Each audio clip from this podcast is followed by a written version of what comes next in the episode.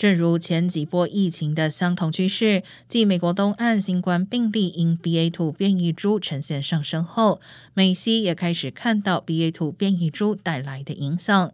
目前，该变异株感染占西岸新增病例的百分之六十一，而洛杉矶县、圣地亚哥和旧金山新增病例数也出现微幅上升。洛县七天传播率为每十万人中五十六例，回升至 CDC 定义的广泛传播标准。K to twelve 学校中的疫情爆发也自二月中以来首次呈现上升。